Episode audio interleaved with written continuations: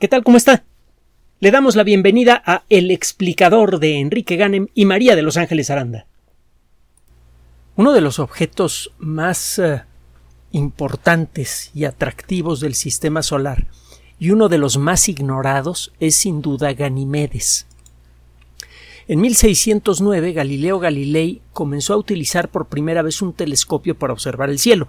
Hemos comentado en otras ocasiones, algo bien sabido, que Galileo no fue el inventor formal del telescopio. Se le atribuye esta invención a los hijos o aprendices, según la versión que quiere usted escuchar, de Hans Lippershey, una, una persona que se dedicaba a fabricar objetos de vídeo, entre ellas anteojos, en Holanda. Galileo mejoró mucho el aparatito que vendía Lippershey como juguete y fue la primera persona en usarlo para ver el cielo en forma sistemática.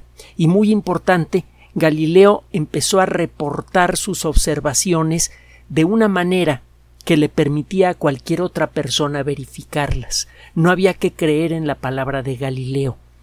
Cualquier persona podía tomar un telescopio, apuntarlo, por ejemplo, hacia Júpiter y ver que lo que Galileo decía era cierto. Ese es el espíritu de la ciencia y es un espíritu que urge contagiar en la sociedad moderna la objetividad. El permitir que sea la evidencia verificable y repetible, más bien para que no haya confusión con lo que estoy diciendo, la, eh, evidencia repetible y verificable, la que decida cuándo un argumento tiene mérito y cuándo no mucha de la fragilidad de, las estructuras sociales modernas, incluso las más importantes, por ejemplo el funcionamiento de los poderes de un Estado, dependen de dichos y de quién dice qué cosa. En el mundo de la ciencia no.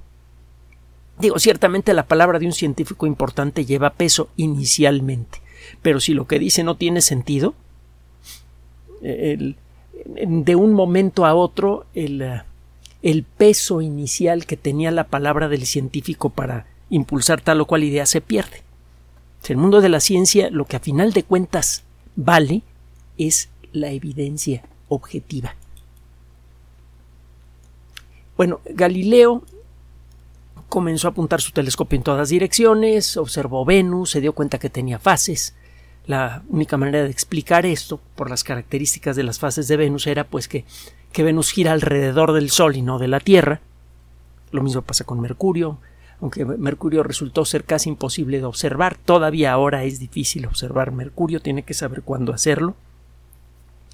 Eh, observó eh, campos estelares, observó la Luna en detalle, vio que había valles y montañas, así que la Luna se convertía en otro mundo, con estructuras geológicas esencialmente idénticas a las que hay en nuestro planeta, y entre otras cosas observó a Júpiter. Él y también un astrónomo alemán, Simón Marius, observaron Júpiter activamente y mm, eh, publicó eh, Simón Marius eh, una descripción de los satélites de Júpiter más o menos al mismo tiempo que Galileo. Y esto generó unas discusiones que se eh, arrastraron por siglos sobre quién había sido el verdadero descubridor y si alguno de ellos había plagiado al otro, etcétera, etcétera. Eh, en la actualidad la, discusión no tiene sentido.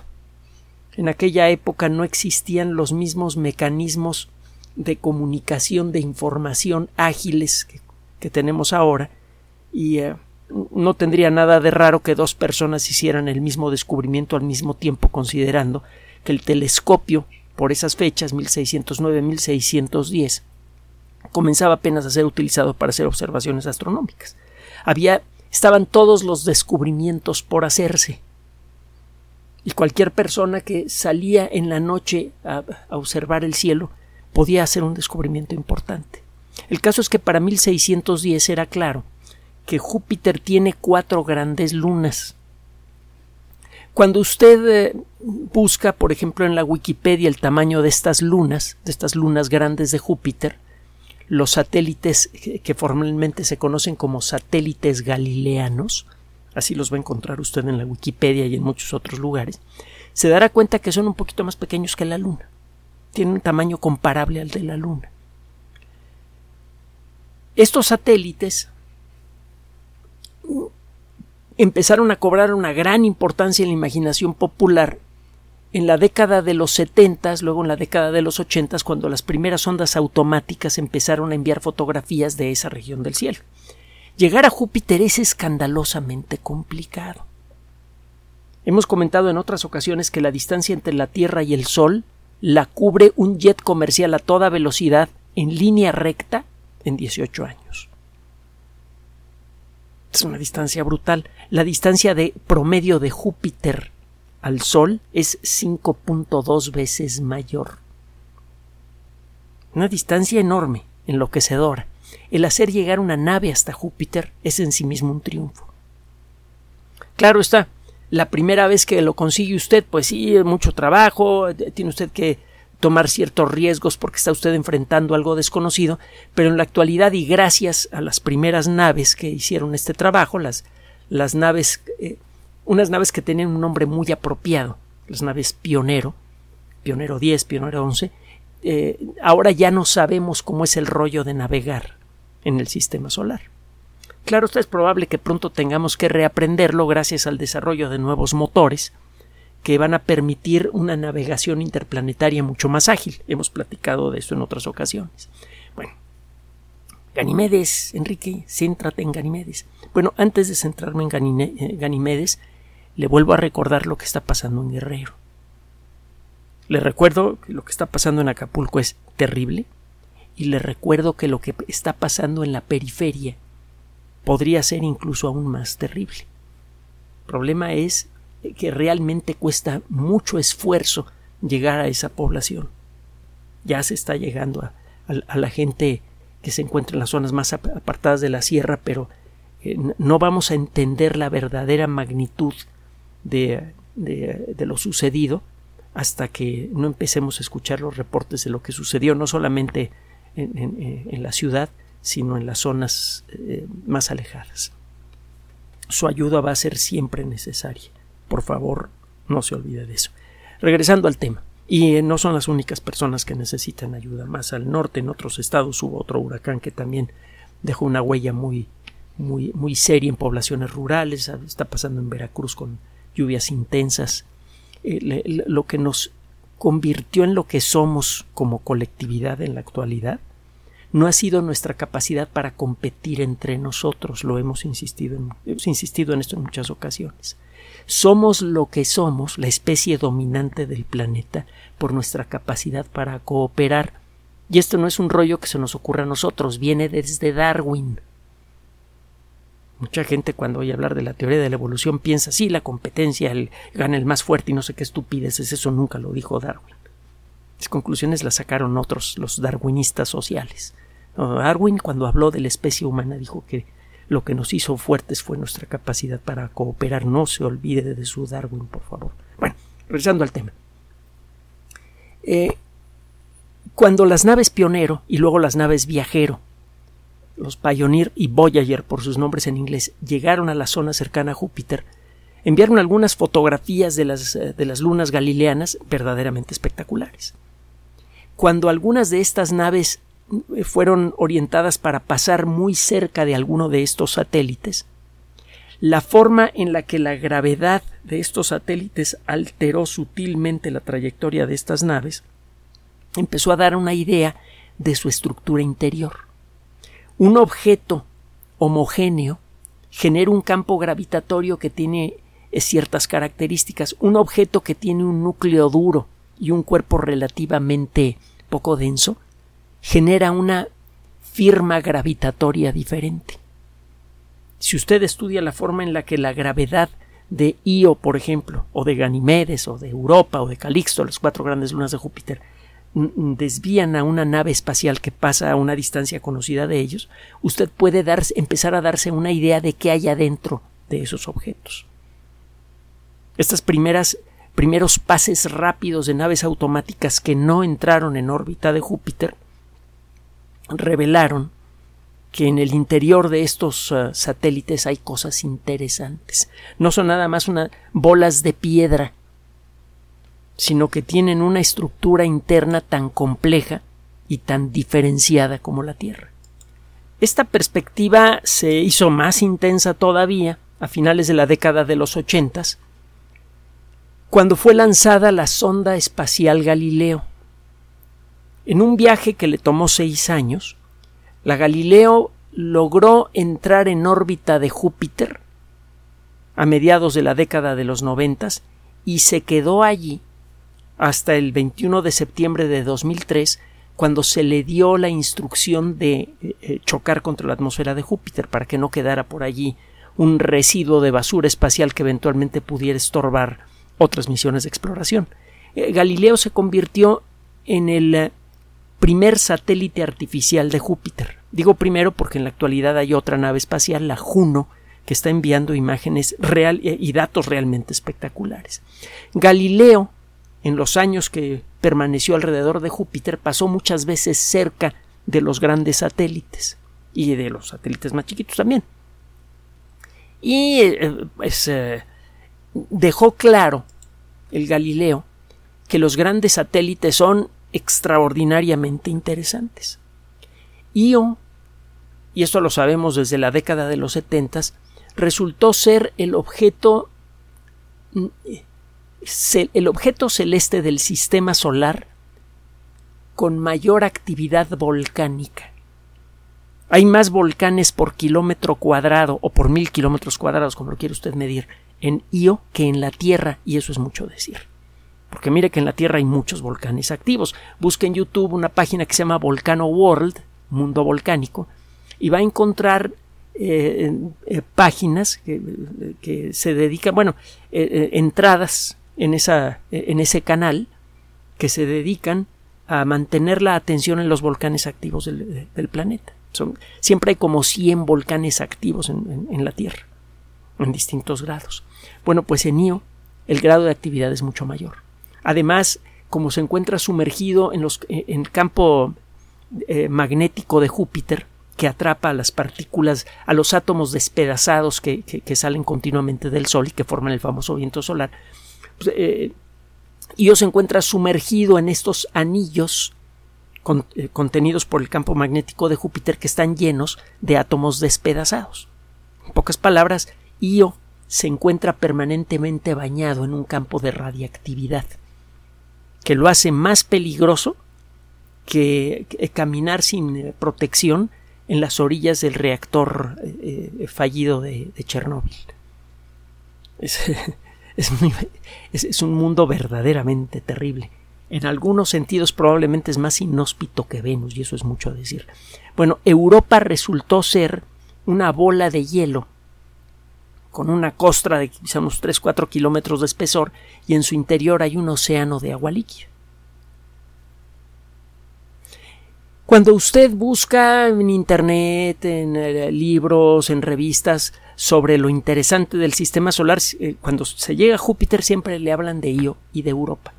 Ganimedes y Calixto, pues, como se ven más o menos iguales, son pelotas de, color oscuro llenas de cráteres, pues mucha, eh, muchos de los autores de estos artículos y libros como que no les hacen mucho caso, pocas palabras.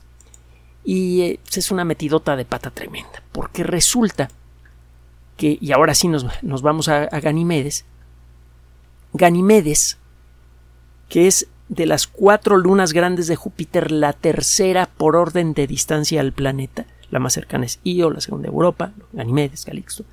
Eh, Ganimedes, que también le llaman Júpiter 3, la tercera luna de Júpiter, 3 romano, es verdaderamente enorme, es el objeto más grande del sistema solar que no tiene atmósfera, es más grande que Mercurio. Hasta hace relativamente poco se decía que el único objeto, eh, el, único satélite del sistema solar que era más grande que, que Mercurio era Titán. Resulta que no, que Titán es un poquito más chiquito que Mercurio, se ve más grande porque tiene una atmósfera gorda que lo hace verse más grande de lo que realmente es. Todos sabemos desde hace relativamente poco mientras que Ganimedes no tiene atmósfera, así que el tamaño que podemos observar por telescopios y ahora por sondas automáticas es su verdadero tamaño. Es más grande que Mercurio, es un satélite que es más grande que un planeta. Eso por sí mismo pues, es muy importante. Eh, al mismo tiempo, Ganimedes tiene una densidad muy inferior y por eso la gravedad en su superficie es menor que en Mercurio. Esto llama mucho la atención de los especialistas porque para que Ganimedes tenga ese tamaño y esa densidad, pues la única explicación es que debe tener una gran cantidad de agua en su interior.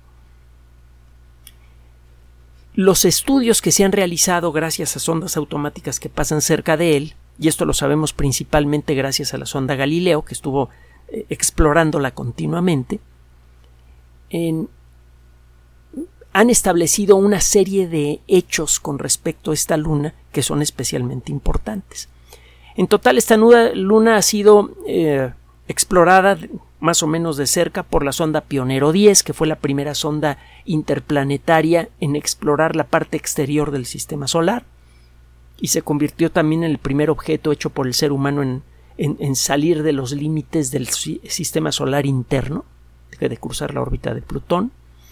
Eh, luego fue visitado por las ondas Viajero 1 y Viajero 2, que pudieron refinar más nuestra mediciones sobre el tamaño y otras cosas, pero los descubrimientos más interesantes los hizo la sonda espacial Galileo. Entre otras cosas, descubrió que Ganimedes tiene un campo magnético bastante sustancial, no tan intenso como el de la Tierra, pero tiene un campo magnético bien definido. La única forma en la que esto puede ocurrir es que Ganimedes esté completamente diferenciado. ¿Qué significa esto?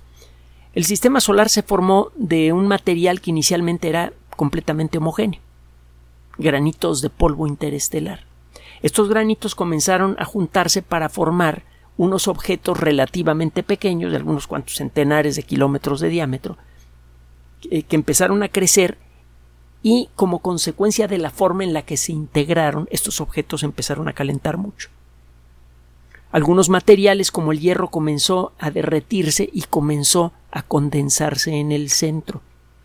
Lo que antes era un masacote eh, no diferenciado se convirtió en un objeto diferenciado. En el centro había hierro y en las orillas había muchos silicatos, muchas sustancias hechas con moléculas que tienen un átomo de silicio y dos de oxígeno. Estos uh, planetesimales, como se les llama, o protoplanetas, comenzaron a chocar unos con otros. Venían a juntarse por las buenas, luego a chocar por las malas, y eso acabó formando a los planetas.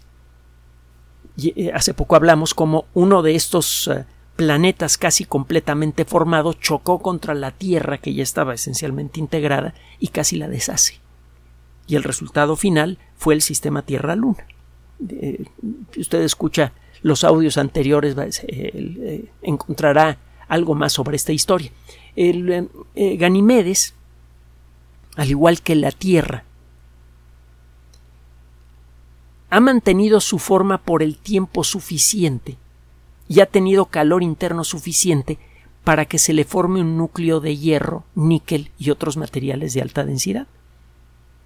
Ganimedes de joven estaba muy, muy caliente, tenía incluso la superficie completamente fundida, y su gravedad hizo que los materiales más densos migraran poco a poco hacia su interior. El Ganimedes claramente tiene en su centro una esfera de hierro y níquel, al igual que la Tierra tiene un corazón de acero inoxidable. Una parte de ese núcleo debe ser líquido y debe experimentar unas corrientes muy intensas como pasa con el, eh, núcleo externo de la Tierra, que es líquido. Recuerde que ahora sabemos que el núcleo tiene cuando menos tres regiones, pero bueno. Eh, la cosa es que eh, la parte líquida del núcleo de la Tierra experimenta corrientes muy intensas y eso genera el campo magnético terrestre. Y lo mismo pasa en Ganimedes. Ganimedes tiene un núcleo metálico como la Tierra. Parece que eh, eh, Ganimedes sigue contando con un núcleo muy caliente, a pesar de ser un objeto mucho más pequeñito que la Tierra. Los objetos pequeñitos se enfrían rápidamente. A estas alturas, según los cálculos, Ganimedes debería ser completamente sólido y no debería tener campo magnético, pero lo tiene y es bastante sustancial. Parece ser que como consecuencia de la forma en la que gira alrededor de Júpiter, Ganimedes, al igual que las otras lunas galileanas, cuentan con un interior caliente. Las órbitas de estos satélites no son perfectamente circulares, son ligeramente elípticas. Significa que a veces Ganímedes está más cerca de Júpiter que en otros momentos de, su órbita. Eh, cuando Ganímedes está más cerca de Júpiter, el tremendo jalón gravitatorio de, de Júpiter, que es enorme, hace que Ganímedes se deforme, tome forma ovoidal, forma de huevo. El eje mayor está apuntando hacia Júpiter. Cuando se aleja, Ganímedes recupera su forma. Este estrujamiento que recibe Ganímedes produce calor, como cuando usted eh, dobla repetidamente una pieza de metal. Cuando se rompe la pieza de metal, si toca usted el punto de ruptura, verá que está muy caliente. una buena parte de la energía que usted invirtió en torcer la pieza de metal se convierte en calor. Y es lo mismo pasa en este caso. Aquí me estoy saltando varios pasos en la explicación porque pues, esto no es de lo que queremos hablar, pero esencialmente eso es lo que pasa con Ganimedes. Entonces Ganimedes tiene un núcleo caliente, lo suficientemente caliente para tener un mar de, de acero inoxidable fundido en movimiento que genera el campo magnético y tiene un segundo océano.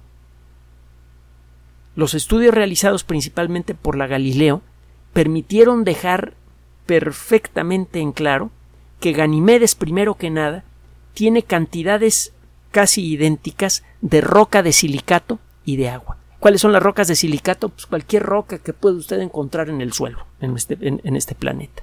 La corteza terrestre está hecha de rocas que son ricas en silicatos, en moléculas que tienen silicio y oxígeno, por ejemplo el granito, por ejemplo eh, las rocas sedimentarias, eh, por ejemplo, eh, rocas sedimentarias me refiero a eh, lutitas, areniscas, incluso la, roca caliza, que es principalmente carbonato de calcio, tiene algo de silicato.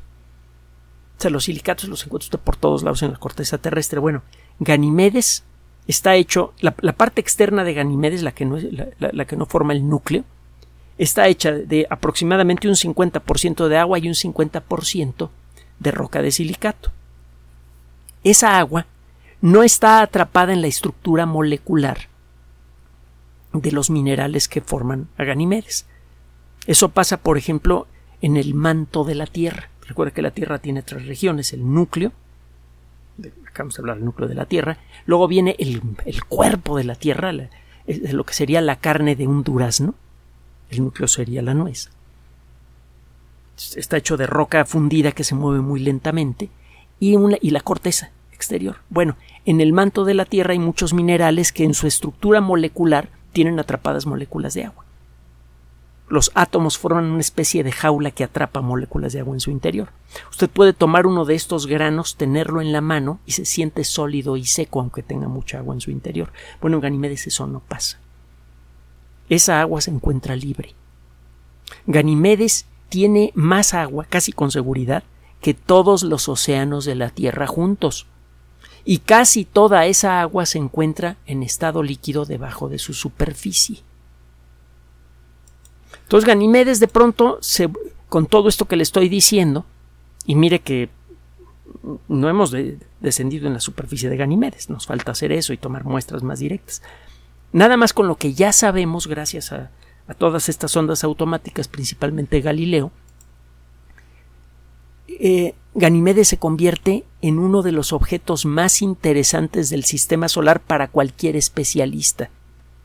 Para los geofísicos se convierte en un objeto pequeño que tuvo una evolución similar a la de planetas más, a la de planetas hechos y derechos como la Tierra.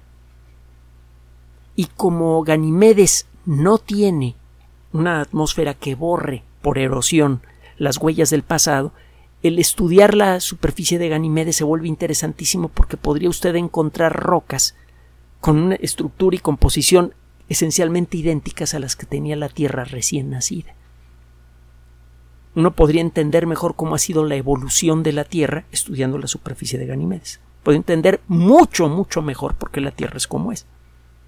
Y eso luego tiene consecuencias hasta económicas muy interesantes porque si usted pudiera entender mejor cómo ha sido la evolución de la corteza terrestre, podría saber con mayor precisión en dónde es factible encontrar vetas minerales valiosas.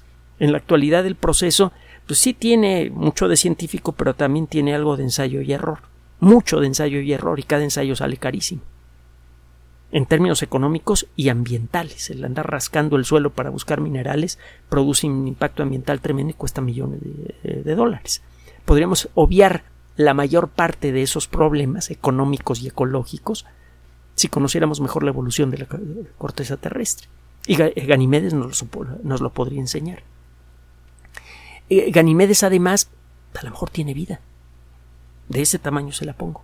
De hecho, quizá, todavía está en discusión esto, quizá es un lugar más apropiado para la posible existencia de vida bacteriana que el mismísimo Europa. En una de esas es el objeto del sistema solar con mayor probabilidad de tener vida, después de la Tierra, desde luego. Entonces, es, un objeto olvidado por la eh, por el, gran público, pero que para los científicos especializados en muchas disciplinas, incluyendo la nuestra, la biología, es extraordinariamente atractivo. acaba de aparecer un trabajito en la revista Nature Astronomy que hace que Ganimedes se vuelva todavía más interesante. Eh, se han realizado observaciones espectroscópicas de la superficie de, de, tanto desde el espacio, con el telescopio espacial Hubble, como desde Tierra, utilizando eh, uno de los telescopios más grandes del mundo, el BLT, el Very Large Telescope, el telescopio grandote. Sería la traducción al español. El BLT es un telescopio de muy buen tamaño, 8 metros, una cosa así, que se encuentra en Chile y que es operado por una organización que se llama la ESO, ESO, European Southern Observatory, es decir, el Observatorio Europeo Austral, sería una traducción libre al español. Si usted busca ESO Astronomy en Internet, va a encontrar la página de la ESO. Entre y verá los observatorios que tiene la ESO. En Chile tiene una cantidad de telescopios eh, brutales y están por construir un telescopio, están construyendo ya, ya va como a la mitad, un telescopio verdaderamente eh, dinosaurico por su tamaño, es 40 metros de diámetro, un telescopio óptico de 40 metros de diámetro, es absolutamente era absolutamente inimaginable y ridículo hasta hace pocas décadas. Dentro de poco va a ser realidad. Bueno, usando telescopios terrestres grandes y el telescopio espacial Hubble, se han podido obtener espectros de su superficie. La luz del Sol cae sobre Ganimedes, rebota y una parte de esa luz llega hasta la Tierra. Por eso podemos ver a Ganimedes. La luz del Sol si la descompone usted con un prisma, está llena de una serie de rayas oscuras que parecen código de barras, que le dicen a usted cuáles son los átomos que hay en la atmósfera externa del Sol. cada átomo se come un cierto tipo, eh, un, eh, juego muy peculiar de colores específicos de la luz solar. Los colores que se ha comido, que se han comido los átomos de sodio, no los ve usted en el espectro solar cuando usted hace pasar la luz del sol por un prisma. Ve usted una serie de rayas oscuras que representan a los tonos específicos de luz amarilla que se comió el átomo de sodio. Los átomos de sodio son los únicos en hacer eso. Si usted distingue eh, en la luz de una estrella que faltan ciertos colores en el, en el arco iris, ciertos colores muy específicos, ya sabe que hay sodio en la atmósfera de esa estrella. Y lo mismo pasa con otros elementos químicos. Bueno, esa luz brilla sobre la superficie de Ganimedes, luego rebota hasta nosotros y cuando observamos esa luz descompuesta para formar un arco iris, vemos que hay más rayas oscuras de las que había originalmente. Significa que hay algo en la superficie de Ganimedes que se come también ciertos colores específicos de la luz del Sol.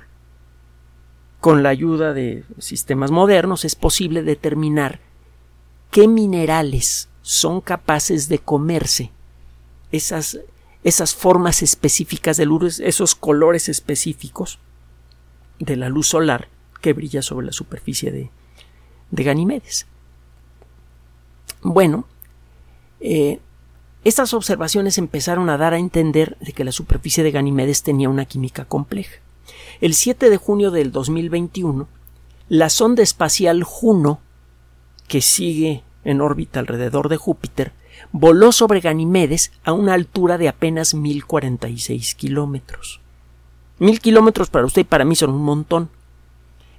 Cuando pasa usted cerca de un objeto celeste, aunque sea pequeño como Ganimedes, mil kilómetros parecen nada.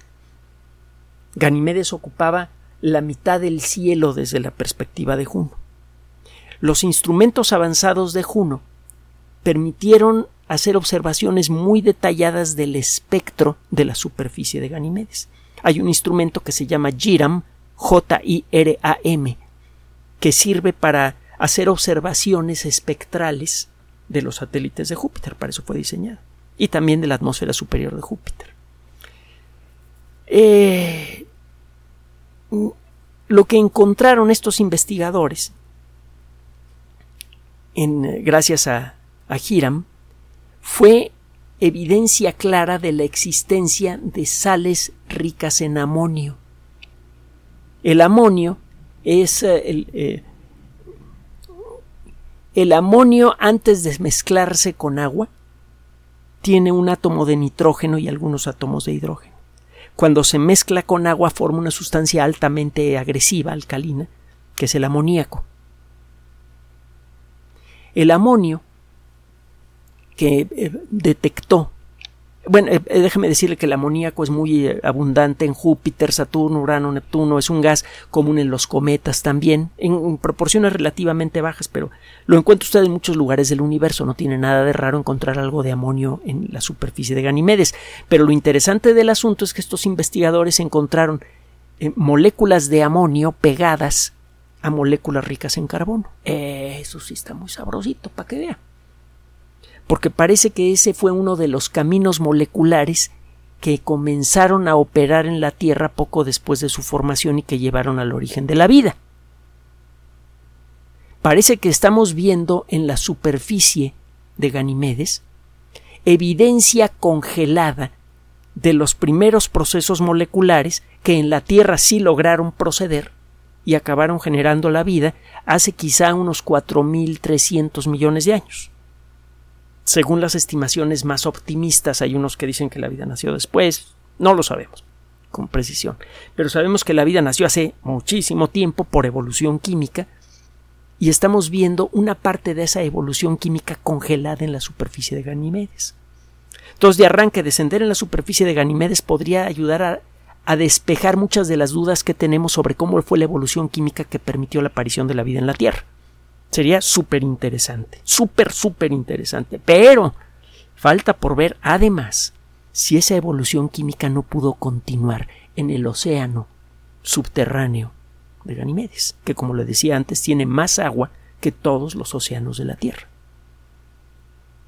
Uno de los objetos celestes más ignorados del sistema solar y uno de los más fáciles de observar incluso con un telescopio de juguete podría convertirse en un, bueno, de hecho ya se está convirtiendo en uno de los objetos más atractivos en el sistema solar.